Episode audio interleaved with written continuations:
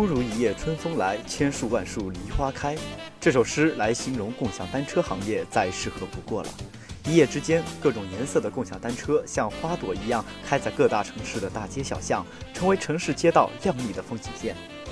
共享单车的城隍大战可谓是最激烈的，两家为了争龙头老大的地位，疯狂烧钱，钞票被扔进了焚烧炉，化成一阵阵青烟消失了。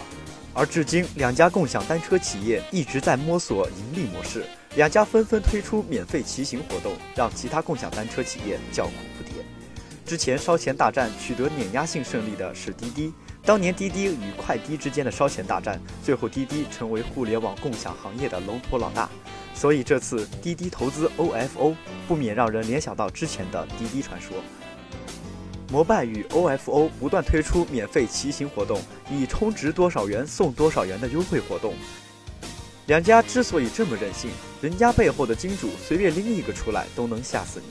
在抱大腿方面，两家也是势均力敌。摩拜抱出了腾讯的大腿，上线微信摩拜小程序，用户可以通过微信扫一扫，直接扫描摩拜单车上的二维码，进入摩拜小程序页面，可以绑定已有的摩拜账号，打入冷宫的小程序。与当红宠妃摩拜两人联手，是否能宠冠后宫，还需要观看一段时间。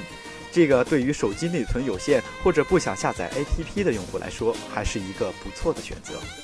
OFO 抱大腿的段数显然比摩拜更高，成功的抱住了马云爸爸的大腿。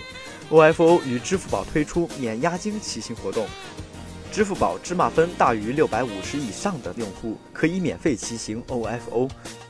当初支付宝玩社交被网友喷出翔，现在看来只是阿里下的一步大棋。OFO 免押金大大削减了新用户的使用门槛。不过目前只有上海可以使用芝麻分免 OFO 押金的活动。不过支付宝投资的其他两家共享单车，如优拜、永安行也免押金骑行，免押金城市更多。同时，还有三家共享单车即将上线支付宝免押金骑行，分别是齐贝单车、Fun Bike 以及小蓝单车。对于芝麻分的要求，几家也不尽相同。